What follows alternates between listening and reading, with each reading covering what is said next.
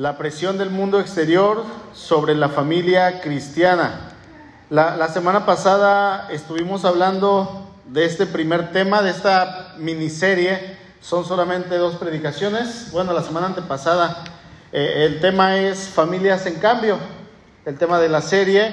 Y de hecho estamos viendo que nosotros como familias cristianas estamos dentro de una sociedad y esta sociedad está cambiando, día a día está teniendo cambios, de hecho ese fue el tema de la semana antepasada, la familia cristiana dentro de esos cambios sociales, lo que está pasando fuera eh, está afectando a las familias que profesamos ser creyentes, que alabamos a Dios, que exaltamos a Dios, que hemos sido restaurados.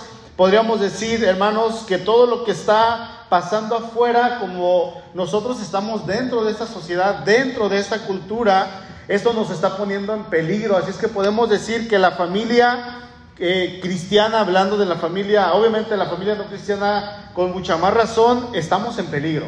Las familias, eh, lo que el enemigo quiere es destruir a las familias. Y hoy vamos a ver precisamente esa presión que el mundo exterior ejerce sobre los hijos de Dios, sobre los padres, sobre las mamás, sobre los hijos. Y bueno, vamos a verlo. Yo, yo, yo lo veo en lo personal, no lo leí en alguna parte, así lo quise ver para este tema, pero es algo más o menos así está pasando. Es como un cuerpo con alguna enfermedad terminal que vamos a decir está totalmente invadido de esta enfermedad y solamente tiene una pequeña posibilidad de ser restaurado o de mantenerse con vida. Fíjense hermano, alrededor del mundo, estadísticamente, habemos aproximadamente, se dice, según los conteos, eh, los censos de población, que hay de un 10 a un 15% de personas que se dicen cristianas, son los que están registrados ahí en las estadísticas, pero lo terrible de, esta, de este conteo, de este censo, es que dentro de este 10 o 15% están incluidos los testigos de Jehová, están incluidos los mormones, está incluida la luz del mundo y otras religiones u otras sectas, podríamos decirlo. Y dentro de este 10 o 15% están incluidos todos los evangélicos en sus diferentes denominaciones. Están los bautistas, que somos nosotros, los cristianos pentecostales, Calvary Chapel, reformados, calvinistas, los luteranos, los cuaqueros. ¿Han escuchado la, la vena Quaker? Bueno, e, ellos fueron cristianos en su tiempo, se dice que todavía hay muchos de, de, ellos que son cristianos, formaron su iglesia, su denominación y bueno, es un movimiento histórico que a lo mejor más adelante estudiaremos. Pero están todos estos, si quieren agregar a los apostólicos, todas las denominaciones independientes y aquellas iglesias que dicen nosotros estamos sin denominación. Así es que supongamos que de este 15% de cristianos, quitando a los mormones, a los testigos, a la luz del mundo y otras religiones, quedamos un 10% de evangélicos alrededor del mundo. Actualmente la población acaba de subir a 8 mil millones de habitantes. El año pasado, a mediados, éramos 7.600 millones, ahora ya somos 8 mil millones de habitantes y sigue subiendo día a día. Entonces, es como ver a este cuerpo contaminado, ah, invadido, por ejemplo, vamos a, a decir un cáncer, pero hay un 90% que está invadido, que está ya contaminado y hay un 10% de probabilidades de que siga con vida. Y ojo, hermano, no quiero decir que el cristiano es mejor en todas las áreas que los demás o que el cristiano es superior a aquel que no tiene a Cristo, pero lo que sí quiero decir es que el cristiano, el creyente, tiene principios que son eternos, principios que están en la palabra de Dios y el cristiano quiere cumplirlos, el cristiano quiere llevarlos a cabo, el cristiano quiere vivir en santidad, el cristiano quiere amar a su Señor, el cristiano quiere agradar a Dios, si peca, se supone que tiene que arrepentirse, si falla contra su hermano, tiene que ir y pedirle perdón, etcétera, etcétera, todo esto. Y obviamente está Cristo en nuestro corazón, entonces esto hace la diferencia mientras que a los demás cuando les hablamos acerca de la familia no les importa absolutamente nada, siempre y cuando uno sea feliz. ¿Sí o no? Entonces, estamos ya, hermanos, en los últimos tiempos y es importante que nosotros como hijos de Dios sigamos luchando por ir sanando parte de ese 90% que está contaminado. A lo mejor ganar 1% de una, célula, dos células e integrarlas al cuerpo de Cristo y van a ser sanos. A eso me estoy refiriendo. Y la única manera de hacerlo es a través del Evangelio de nuestro Señor Jesucristo. No hay otra opción, absolutamente no la hay. No hay otra manera en que el ser humano pueda sanar, ni con, ni con los psiquiatras, ni con terapias, ni donde usted le ponga, no hay manera. Solamente se llama Jesucristo. Amén. Así es que estamos en un cambio constante, un cambio eh, que no para y usted y yo tenemos que ser firmes. Veíamos el domingo pasado en el devocional en 1 Corintios 15, 58, que Pablo dice, así que hermanos míos, amados, estad firmes y constantes creciendo en la obra del Señor siempre. ¿Cuándo es siempre? Siempre, dice, sabiendo que su trabajo en el Señor no es en vano. Y el versículo que leíamos ahorita que empezamos el servicio, Romanos 12.2, lo leo en la nueva versión internacional, no se amolden al mundo actual, sino sean transformados mediante la renovación de su mente. Dice Pablo, así podrán comprobar cuál es la voluntad de Dios buena, agradable y perfecta. Es la única manera. No vamos a darnos a este mundo. Y hermano, hay cambios sociales que estamos pasando. La sociedad está pasando por un cambio y nosotros estamos dentro de esta sociedad, estamos dentro de esta cultura. Vamos a ver cuatro cambios, cuatro presiones sociales que el mundo exterior está ejerciendo sobre la familia cristiana. El primero, vamos a ver que la presión del mundo sobre la familia es que este mundo nos está empujando, este mundo está haciendo una presión hacia el individualismo. ¿Qué significa individual? Uno, vamos a ponerlo así, una sola persona, no en equipo. Un texto que leíamos la semana pasada, que, que William leía, Josué 24, versículo 15. Dice Josué, y si mal os parece servir a Jehová, escojan a quién, a quién servirán.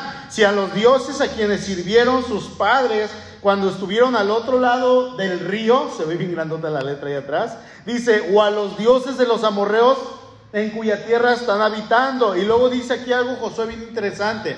Dice, pero yo y mi casa, ¿qué dice? Serviremos a Jehová. ¿Quién, quién, quién va a servir a Jehová?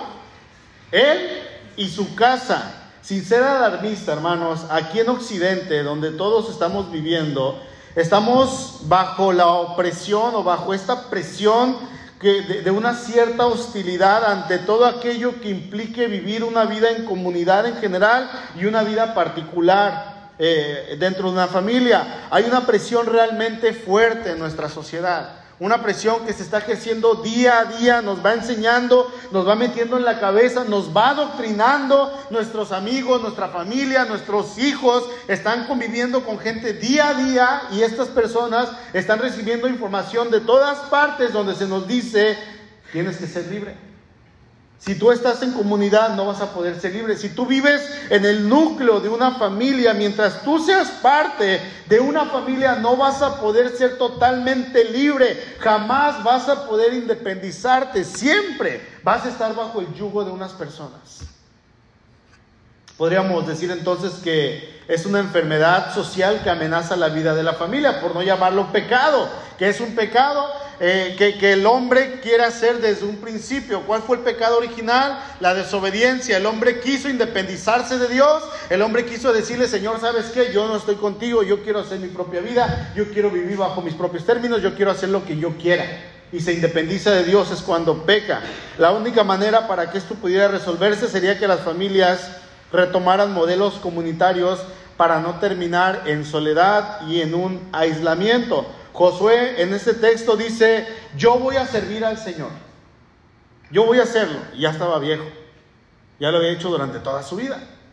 Pero él sigue con esa convicción. Dice, yo voy a servir al Señor, pero no solamente yo, sino mi familia entera. Juntos como familia nos pondremos al servicio del Señor. Hermano, no hay nada más hermoso que ver una familia sirviendo al Señor.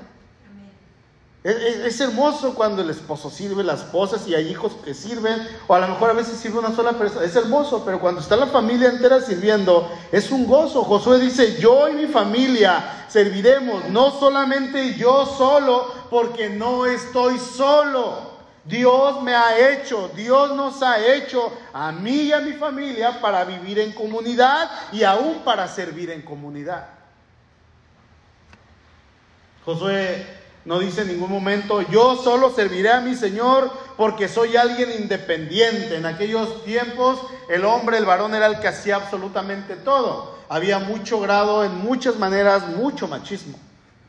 Y Josué no dice, porque soy varón y porque ustedes son mujeres, mis hijas se quedan aquí. No, él dice, mi casa y yo, mi familia y yo. Aunque, yo, yo, aunque soy un hombre, no soy machista. Mi familia y yo vamos a servir al Señor. Y él da un mensaje claro al pueblo. Y ese mensaje es que él serviría al Señor, pero no solamente él, sino dice, mi casa y yo. Mi familia y yo. Y es que, hermano, Dios nos creó. Leemos en un principio que Dios creó al hombre y a la mujer y, cuando Dios crea a la mujer, dice ahí en Génesis 2.18, no, no es bueno. Cuando Dios crea al hombre, perdón, y ve al hombre que está solo, dice, no es bueno que el hombre esté solo. Le voy a hacer una ayuda idónea. Le voy a traer una compañera, le voy a traer a alguien que lo acompañe para que este hombre no esté solo, para que ella esté ahí con su varón y él esté ahí con su mujer, para que se hagan compañía, para que platiquen, porque así fuimos creados, somos sociales. ¿Sí o no?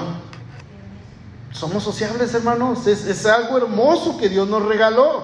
Cuando vemos en la sociedad que algo no está bien, que algo no parece bien, usted y yo tenemos que preguntarnos qué es lo que dice la escritura al respecto. ¿Qué es lo que quieres decir aquí, Señor? A ver, esto es correcto, esto no es bueno. En este caso, cuando hablamos del individualismo, tenemos que ver cuál es el orden que Dios estipuló en un principio en cuanto a su creación. Pero resulta que el posmodernismo, la globalización del individuo como tal, todo esto ha influenciado a reforzar la afirmación del individuo por cualquier tipo o encima de cualquier tipo de institución. Así es que todo esto no solamente ha afectado a las personas en su eh, nivel de vida, en su estilo de vida, sino también en sus emociones. Así es que el hombre tiende a buscar hoy en día a estar solo. Para evitar problemas, para evitar conflictos, el hombre quiere estar solo. La mujer quiere estar sola. Yo solo, dicen. Y luego hay eslóganes ahí, no, tú puedes solo, no necesitas a nadie. Adelante. Y luego con esto del feminismo y todo lo que tenemos hoy en día, las mujeres suelen decir, no necesitamos al hombre, podemos solas, entre nosotras nos apoyamos. Y no es cierto. Nada más están los eslóganes. Adelante, tú puedes, eres fuerte, eres esforzada, eres valiente, eres hermosa. Sí, todo eso es cierto. Todo eso es cierto, pero hermana, Dios no es lo que diseñó en un principio. No es lo que Dios estipuló desde el principio de la creación, pero esta sociedad nos enseña que los derechos, los anhelos del individuo se anteponen en estos momentos a los de la institución familiar. Cuando estudiaba en la universidad tenía, no, no fui a muchos amigos ahí, solamente tuve cinco amistades. Bueno, compañeros que eran muy cercanos, porque amigos no tuve, creo, más que uno, en la universidad.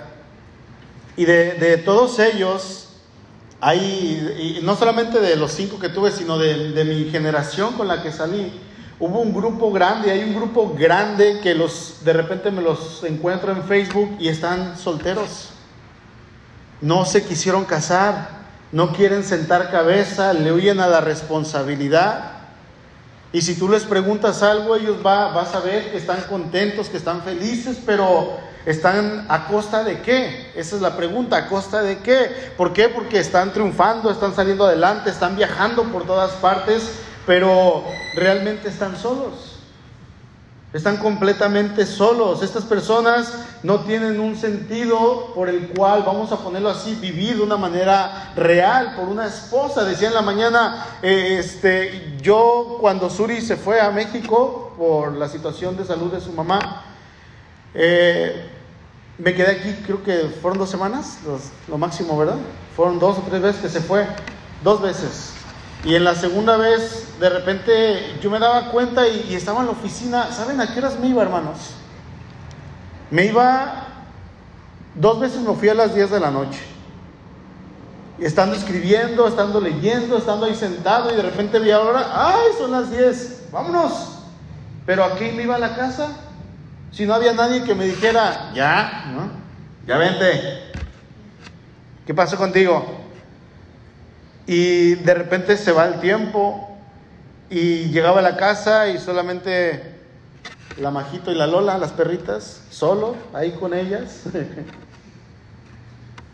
Pero hermanos, es, es obviamente cuando ve una persona, cuando uno ve a una persona que está triunfando, una persona que está saliendo adelante, que está siendo exitoso, dice, órale, qué bien, pero te das cuenta y esta persona suele estar sola, esta persona suele triunfar porque no hay nadie a quien visitar, no hay nadie, solamente su papá, su mamá, de vez en cuando ya están en otro estado, les hablan y esto, me va bien, pero están solos. No es bueno que el hombre esté solo. Yo sigo viendo que el mensaje de Dios, el mandato de Dios sigue siendo el mismo. No ha cambiado. No es bueno que el hombre esté solo. Así es que el hombre pone su agenda individual por encima de, la opinión del cónyuge, por encima de lo que los hijos quieran, el bienestar de los hijos. Si el hombre tiene problemas, hoy en día la solución es ¿cómo se dice? disolver el matrimonio. ¿Por qué? Porque es más sencillo, porque no hay tanto problema, porque no tengo que ir a consejerías, porque no tengo que leer la Biblia, porque así no hay nadie que me diga, ya, ¿sabes qué? Ya estoy harto de ella, ya estoy harto de él, pues mejor me separo, es más fácil. Y optamos por el lado fácil. Yo le digo el lado cobarde. ¿Por qué? Porque no nos gusta enfrentar, no nos gusta trabajar, somos flojos en ese sentido. Entonces, hermano, el bienestar del individuo está actualmente por encima de la estructura familiar. Lo que importa hoy en día es la felicidad personal, la autorrealización, las necesidades, los intereses individuales eh, y todo esto está por encima, está en primer plano, por encima de cualquier otro planteamiento. Familia, no gracias. Esposa, menos. Perdón, hijos, menos. No gracias. Cuando es lo que Dios instituyó en un principio. Así es que yo les invito especialmente, ¿cuántos jóvenes hay aquí? Levanten su mano, solteros. Allá atrás están todos. Jóvenes, oren incesablemente, oren por su esposa. Hermanitas jóvenes, oren por su esposo. No dejen de clamar al Señor, clamen. Si ya están arriba de los 25, 26, ya empiecen a clamar. si están a los 30, lloren, Señor ya empiecen a clamar. ¿Por qué? Porque es necesario, o sea, este mundo nos está diciendo, tú puedes, viaja, prospera, cómprate tu carro, cómprate tu casa, vive solo, vive sola, sé independiente, no dependas de tu papá, no dependas de tu mamá, adelante, tú puedes. Individualismo, hay una presión, hay una presión. Sin embargo, el mandato otra vez sigue siendo el mismo. No es bueno que el hombre esté solo. La segunda presión que vemos del mundo exterior sobre la familia es la democratización de la familia. Hermano, Dios es Dios de orden. ¿Todos lo sabemos, sí o no? Y así como vemos hacia el cielo, vemos que el, el, el cosmos tiene un orden, el universo, todo lo que se está descubriendo hoy en día, vemos que hay un orden. Las galaxias giran una tras otra y en las galaxias los sistemas solares giran y todo está girando y todo se mueve acorde a lo que Dios ha estipulado porque Dios es Dios de orden. Pero no solamente allá, sino aquí en la tierra vemos eh, los cielos, las plantas, los árboles, los ríos, el mar, los animales, todo hay un orden, es perfecto. Todo estipuló Dios de una manera perfecta. Bueno, de la misma manera hay un orden en aquello que es lo más importante que Dios hizo para sostener esta eh, sociedad que es la familia. Si no fuera importante la familia, Dios lo hubiera hecho hasta el último. Así como que no, pues no, o, lo primerito, ¿no? Pero Dios instituyó la familia. Y cuando Dios termina todo, ok, ahí va, la familia. Lo último para que sostenga todo, para que sea la base de la sociedad. La palabra orden viene del latín ordo, significa básicamente acomodar cada cosa en su lugar, poner cada cosa en su lugar. Y vamos a ver a lo largo de la escritura este orden en las escrituras, empezando por Dios, vamos a ver que eh, Dios Padre es cabeza de Cristo, Cristo, eh, Dios Hijo, es cabeza del hombre. El hombre es cabeza de la mujer. La mujer es ayuda idónea del varón. Y, los hijos están sometidos ambos a la, a autoridad de los padres. Ese es el orden divino. Les leo algunos versos sobre el orden de Dios. Primera de Corintios 11:3. Pero quiero que sepan que Cristo es la cabeza de todo varón y el varón es la cabeza de la mujer y Dios la cabeza de Cristo. Primera de Corintios 15, 28, pero luego que todas las cosas le estén sujetas, entonces también el Hijo mismo se sujetará al que le sujetó a él todas las cosas para que Dios sea el todo en todos. Colosenses 3:20, hijos, obedezcan a vuestros padres en todo porque esto agrada al Señor. ¿Sí? Muchas veces hay confusión mucha confusión respecto al tema de la autoridad entre las familias y esto es obviamente en primer lugar donde Cristo no gobierna, donde Cristo no está en un hogar si, eh, trabajando, donde no está perfeccionándolo, bueno, hay un caos. ¿Por qué? Porque no hay un conocimiento de cuál debe de ser el orden que Dios ha estipulado. Pero lamentablemente, hermano, se está metiendo en los hogares cristianos y cada vez pasa con más frecuencia que no hay un orden dentro de casa. Se mira tan normal el hecho de que la mamá sea la que lleve las riendas de la casa. Que la mamá sea la que gobierne en todo, que la mamá sea la que diga, la que hace, la que deshace, la que mueve cuando no debe de ser así. Hermana, usted no fue diseñada para eso. ¿Sabíamos eso o no? Resulta que hay un orden estipulado por Dios. No, no, no importa, a mí no me importa si a usted, hermana, no le gusta, porque yo no lo estipulé, lo puso Dios. A mí no me importa, hermano, si a usted no le importa, si no le gusta. Ah, es que cuando ya hace todo, yo descanso. Y sí, se siente rico. Se siente rico, ¿no? Pero no es el orden. Cuando hacemos lo que no tenemos que hacer, resulta que las cosas se frustran. Por eso vemos a mamás de malas todo el tiempo, ¿sí o no? Vemos, ahí atrás dice sí, amén. Se le salió de su corazón, hermano. Vemos a mujeres estresadas por cosas que no le corresponden y pasa que se quiere democratizar en todo. ¿Sí? Que todos tengan partes iguales en todo, que los hijos opinan en todo, que los papás digan, y a ver, vamos a hacer una votación, pero hermano, no es una democratización de un país, no estamos gobernando un país, estamos hablando de la familia y esto es para los varones, principalmente. ¿Sí? Si, si, si no hay un orden como Dios lo ha estipulado, va a funcionar, sí, pero va a medio funcionar, o sea, no funciona bien. Va a estar jalando uno la carreta y va a pesar y luego, ah, parece que las llantas están ponchadas y no va a funcionar.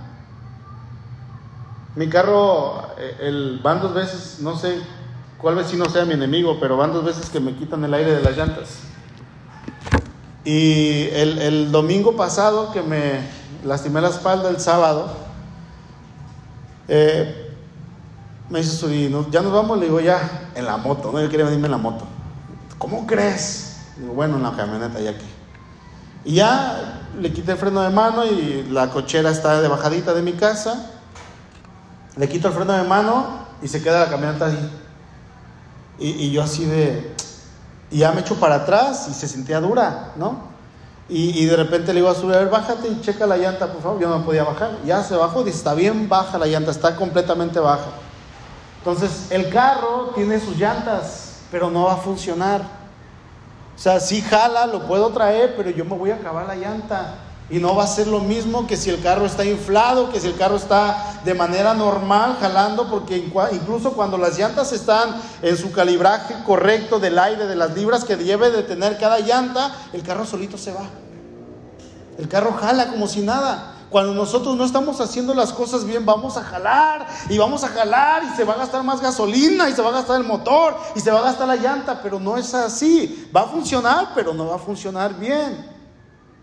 Y estamos viendo la sociedad y cada vez cuesta más trabajo encontrar una respuesta acerca de si algo es bueno, acerca de si algo es malo, correcto, incorrecto, normal o anormal. Y pasa lo mismo en esta sociedad, se ha democratizado absolutamente todo.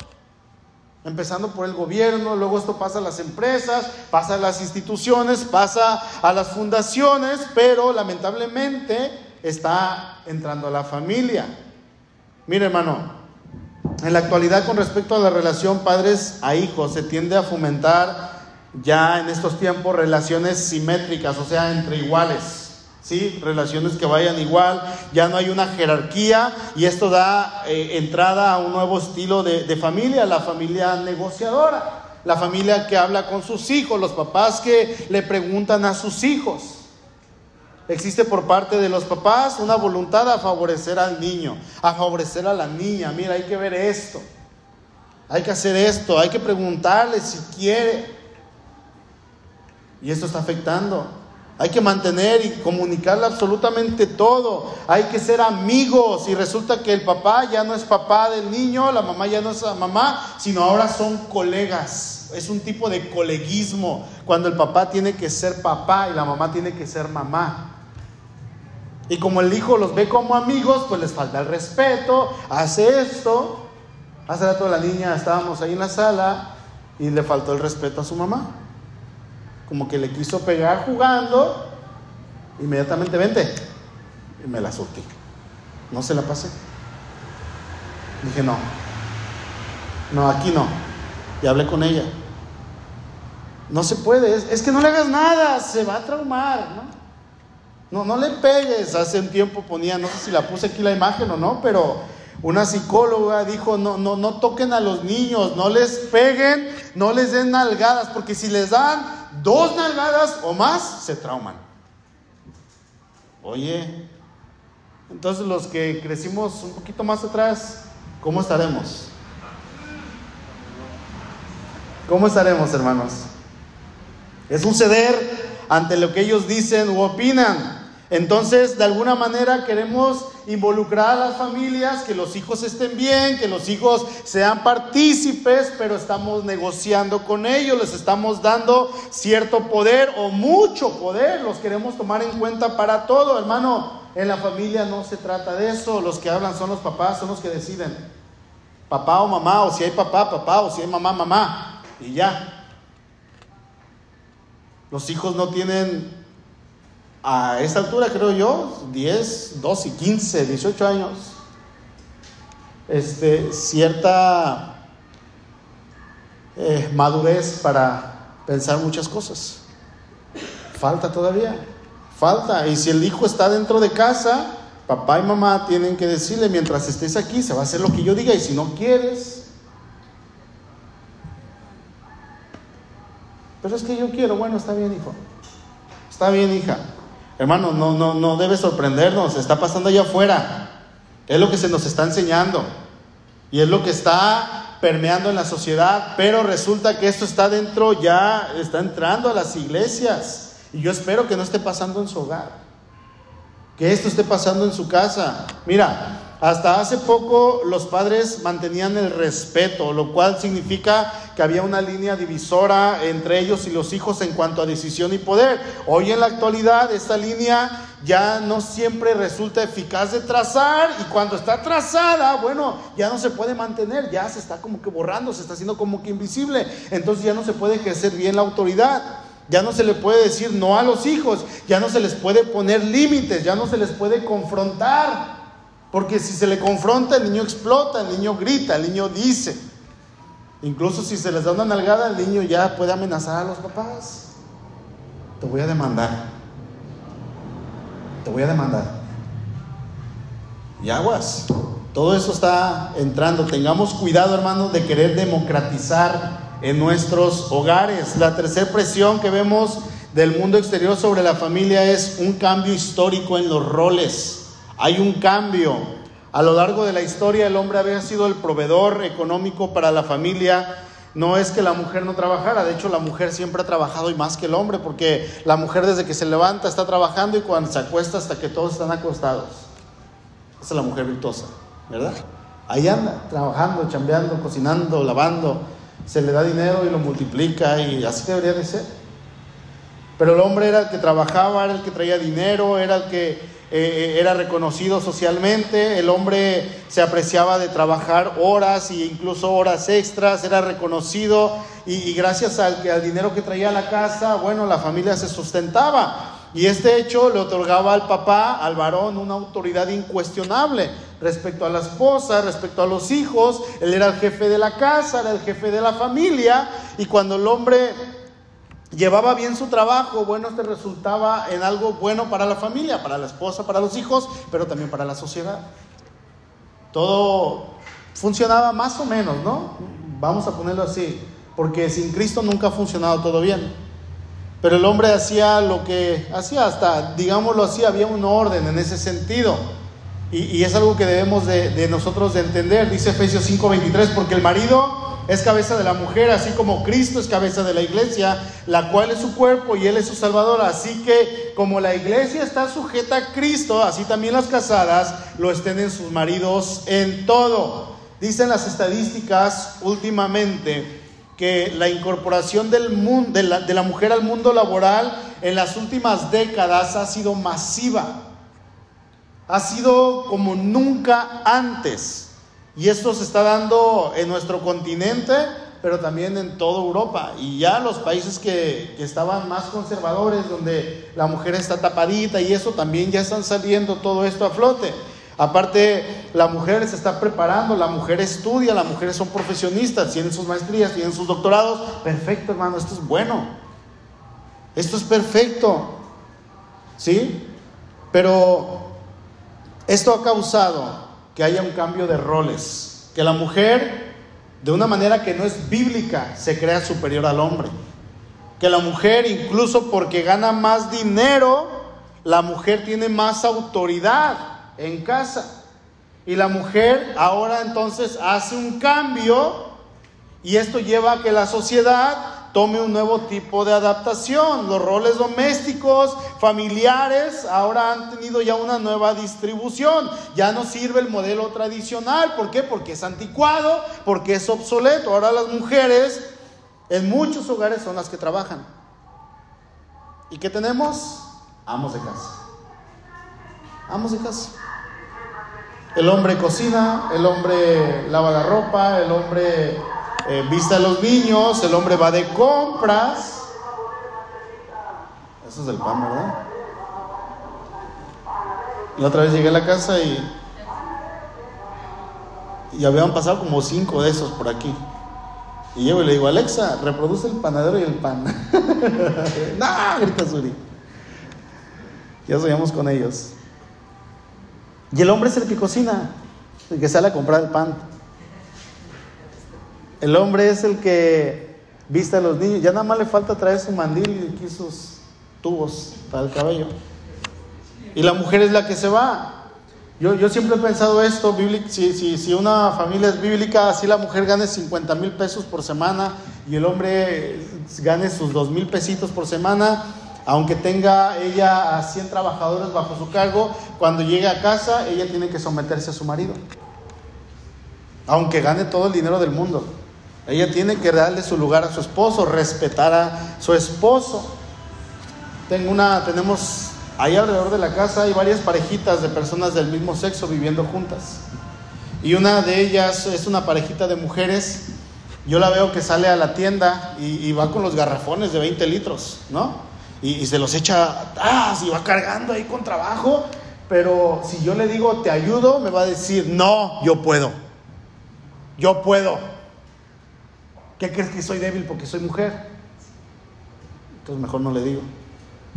Porque dicen, no necesitamos al hombre.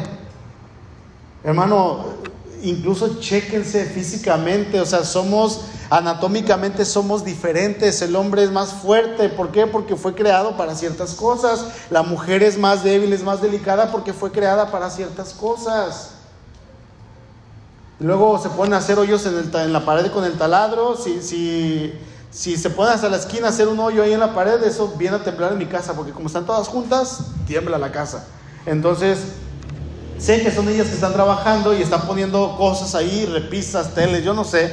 Y de repente eh, tardan con el taladro horas, literalmente horas. Y yo sé que hacer un hoyo en la pared me tarda 10 o 15 segundos, es lo que me toma. Y sale el taladro. No.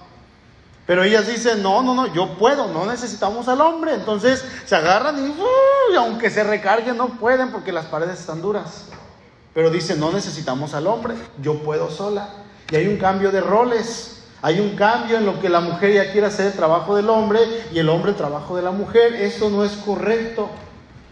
Y es algo que se está metiendo dentro de la familia. Amén. Bueno, no amén porque no es correcto. Entonces, hermano, debemos de ser sabios y no permitir que esto pase. El cuarto, la cuarta presión que vemos del mundo exterior sobre la familia es la separación de la fe con respecto a la familia. En nuestro país, en nuestra cultura, al igual que en todos los países de, nuestro continente, pero también de Europa, ha sufrido un cambio de, de, valores. Por ejemplo, en España, se dice que España está entre los países en el top ranking, o sea, hasta la cima. Perdón. Donde España es el país que ha cambiado el mayor número de valores en menos tiempo. O sea, los valores que antes eran eh, buenos, obviamente hablando de la fe cristiana, ya quedan obsoletos. Los valores que tienen que ver con la Biblia, con la familia, quedan obsoletos. Yo no sé si usted sepa, pero eh, Europa es de los países que más necesita el Evangelio. Europa necesita misioneros, hermanos, como no tiene una idea, más que la India y que todos sus países. ¿Quién se quiere de misionero? Europa. ¿Por qué? Porque ya sacaron a Dios de sus casas, de sus familias. Obviamente esto está pasando en Estados Unidos y está pasando en nuestro país. A los ojos de la cultura, la mayoría dice que la sociedad, que toda la sociedad en general dicen somos espirituales. Pero yo no soy creyente y cristiano mucho menos. Solemos decir, o la gente suele decir que es espiritual. Y entonces son espirituales pero no son creyentes, son espirituales pero no creen en Cristo, son espirituales pero no se congregan en una iglesia. Está hablando de otro tipo de espirituales, somos seres espirituales, etcétera. Pero cuando hablamos del cristianismo, hablamos de las verdades que están en la Biblia, esto suele ser relativizado, o sea, se reduce a un pensamiento humano o se satiriza. Vemos eh, por ejemplo, que en todas partes el, mundo acepta cualquier tipo de pensamiento, sea cual sea el pensamiento, filosofías, la, parapsicología, el humanismo, y en muchas partes se están aceptando las religiones orientales, todo lo que tiene que ver con los dioses hindús y los animales y todo esto se está aceptando, venga, venga, venga, todo esto. Y todo se acepta, pero cuando hablamos de la fe cristiana, cuando hablamos de la Biblia, cuando hablamos de los valores, cuando hablamos de la familia, es ahí donde hay problemas. Es ahí donde la gente dice, ¿sabes que no quiero escucharte? ¿Sabes qué? Eres un, eres un insultante, eres una persona que me está atacando, te voy a demandar, a ver, ya cállate. Y en muchas partes se está prohibiendo el Evangelio. Se está prohibiendo. Hay un pastor en Facebook, es, es gringo, pero vive en España. Will Graham se llama. Y este hombre le han censurado su Facebook muchas veces y lo recupera siempre. Ya lo recuperé, hermanos, aquí ando de nuevo. Y empieza otra vez a atacar cosas que están mal, pecados de la sociedad. Y la gente eh, eh, se insulta, la gente se ofende cuando escucha este tipo de pensamientos. ¿Por qué? Porque la sociedad está cayendo. Tu pensamiento es bueno, el tuyo también, el tuyo también y el tuyo también. Pero no me hables de la Biblia porque eso sí es malo. Eso sí me ofende, eso sí me lastima, eso no me gusta. Y es que decíamos hace unos días, la Biblia en sí, el Evangelio, es ofensivo para el ser humano, porque te dicen que estás mal, estás pecando en esto, eso no es correcto, eso no está bien, y eso es ofensivo para nosotros. Isaías capítulo 5, versículo 20 en adelante. Hay de los que a lo malo le dicen bueno y a lo bueno malo que hacen de la luz tinieblas y de las tinieblas luz, que ponen lo amargo por dulce y lo dulce por amargo. Hay de los sabios en sus propios ojos. Veíamos hace 15 días que una señora se casó con un árbol. Se casó, tuvo su boda, se vistió de blanco, por favor, y bailaba con las ramitas, ahí el video. Y luego ves al tronco, No, ay señora. Otra, su mamá le hizo un muñequito de tela y se enamoró del muñeco y se casó. Y luego la mamá dice, ay, pues vamos a hacerle un hijito y le hace un hijo de tela. Y ya tiene su hijo de tela y su esposo de tela. Un señor de cincuenta y tantos años, grandote, gordo, feo, dice, yo no soy un señor con esposa e hijos. Soy una niña atrapada, una niña de seis años atrapada en este cuerpo. Y renuncia a su trabajo, renuncia a todo lo que tiene, a su vida, a su esposa, a sus hijos, y se dan adopción. Y hay una familia de viejitos y le dice, ay, vamos a adoptar la pobrecita niña. Y ahí está la niña con sus vestiditos, bueno, el señorote, este feo, con sus vestiditos, vestido de niña, y él jugando a la casita, al té, y va a ser una niña toda su vida. Imagínense cuando cumpla un año más, tiene que ir al kinder. Imagínense este señor en el kinder. Y lo tienen que aceptar. Porque si no, es discriminación. Pero si tú hablas lo que es correcto, se ofenden. Por eso dice el Señor, hay de los sabios en sus propios ojos y de los que son prudentes delante de sí mismos. 22. Hay de los que son valientes para beber vino y de los hombres fuertes para mezclar bebida. De los que justifican al impío mediante el cohecho y al justo quitan su derecho. Realmente, hermanos, la cultura, el mundo sin Cristo quiere seguir viviendo así, sin Cristo, sin Dios en sus vidas. Ahora, no solamente pasa con los de afuera, sino que también está habiendo cambios profundos profundos por parte de los mismos cristianos en la forma de entender y vivir la iglesia. Quieren venir a la iglesia muchos, pero no quieren que se les hable del pecado. Quieren venir a la iglesia, pero no quieren que se les confronte. Quieren ajustar la santidad a su propia manera de vivir. Quieren ajustar lo que dice la Biblia a su propia manera. Entonces justifican y acomodan su pecado para que todo fluya bien. Y tenemos cristianos en la iglesia que están viviendo de una manera que es pecado delante de Dios. Todo esto está pasando. ¿Sí? La iglesia ya es vista como un lugar comunitario, la iglesia es vista como un lugar donde te reúnes, pero también hay fiesta. Hace un tiempo, un tipo, creo que era hijo de pastores, no sé, una iglesia grande, delante de toda la iglesia llevó a su perro y presentó a su perrijo. Y dijo, él es mi perrijo. Imagínense yo trayendo a mi Lolita aquí. Ay, no. Me la he traído dos, tres veces a la iglesia. Aquí anda la perra corriendo y se sube aquí al altar. Bájate, le digo, eres inmunda. Se echa a correr. Pero imagínense pleno domingo trayéndola y diciéndole, te presento delante de Dios. Otro tipo, un pastor, en pleno culto dominical, arriba en el altar, se tatuó delante de toda la congregación para dar una enseñanza. Llevó a su tatuador, un hombre todo tatuado de toda la cara, todo, todo, y lo tatuó. El hombre no era cristiano y le dijo, pues te tatuó delante de toda la iglesia, va. Otro, en otras partes el altar, este lugar donde es de adoración, ya no es altar, ya es el escenario. Lo ponen con luces, con focos que prenden, parece un, una discoteca, un antro. Había una iglesia allá en el, en el norte y la iglesia se llamaba Nuevo Pacto. Y tenía luces a morir, pero luces así muchísimas. Y un compañero le puso Nuevo Antro. Vamos al Nuevo Antro, porque parecía todo menos una iglesia, muchas luces.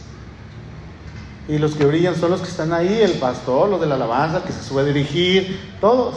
Ya no es un altar, ahora es un escenario. La predicación ya no es predicación, sino es un lugar para conferencias y mensajes motivacionales. Hermanos, si esto pasa en la iglesia, consecuentemente va a pasar en los hogares cristianos. Pregunto, ¿qué hacer nosotros como cristianos, como hijos de Dios, ante esos ataques que el mundo exterior está haciendo en contra de la familia? Bueno, Hoy mencionamos cuatro grandes presiones con las cuales el mundo exterior nos está presionando. ¿Cuáles son? La presión del individualismo. Este mundo nos quiere llevar a vivir individualmente, no a la familia, no a los hijos, no al compromiso. No eres feliz, bueno, divórciate. No, no te cases, sé feliz. La democratización de la familia, que todos hijos, padres tengan el mismo pensamiento y todos estén de acuerdo. Si los hijos dicen no, pues entonces es no. el cambio histórico de los roles y la separación de la fe con respecto a la familia. Entonces, vamos a ver que si hay cuatro presiones o problemas o pecados sociales, entonces también hay cuatro soluciones de parte de Dios. ¿Sí? Para atacar el, el individualismo, en primer lugar, es necesario tener una convicción de compromiso. Una convicción de compromiso. Eh, El que quiere ser solo, individual, solamente él y nadie más, solamente ella, es porque no quiere un compromiso. Bueno, hay que cambiar eso. Si eres hijo de Dios, hay que cambiar eso. Y eso es para los jóvenes. ¿Sí? Dice la historia en Génesis 2 que cuando Adán vio a Eva, este la aceptó inmediatamente. Él dijo, esto es ahora hueso de mis huesos y carne de mi carne. Esta será llamada varona. Es igual que yo, es mi similar, es mi, mi, mi, mi, mi, mi. es que busqué una palabra y se me vino y se me fue. Somos iguales. Dice, porque del varón fue tomada. Adán no la vio y dijo, ay no, qué flojera. Dijera Melissa. Ay no. ¿Sabes qué, Señor? Si yo me junto con ella, no podré realizar mis sueños, me voy a frustrar. Señor, gracias. Gracias, mira, te agradezco la intención, pero paso.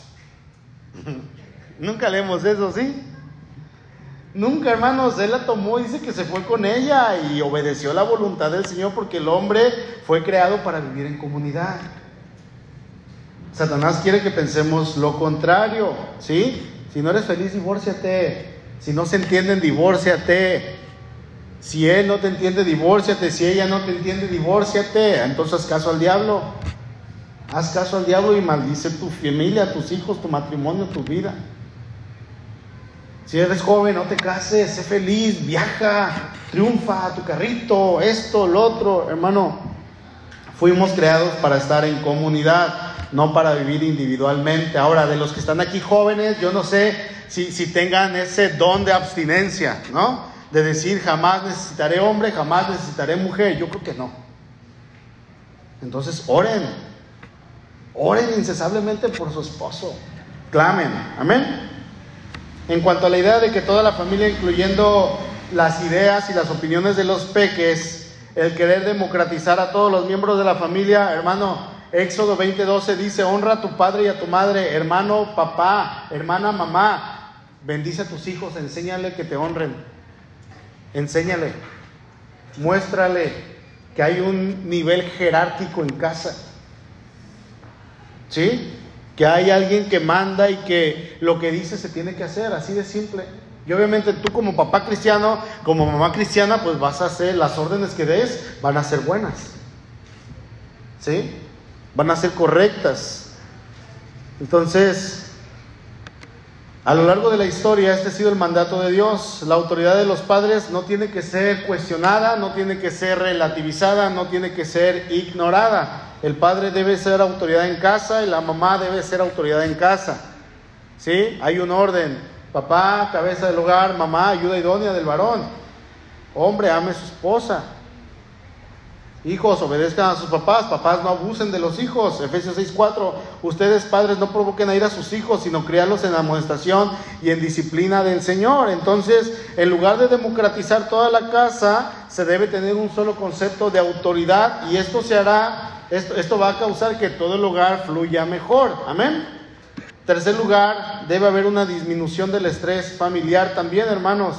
Cuando hay un cambio de roles, esto es pecado delante del Señor.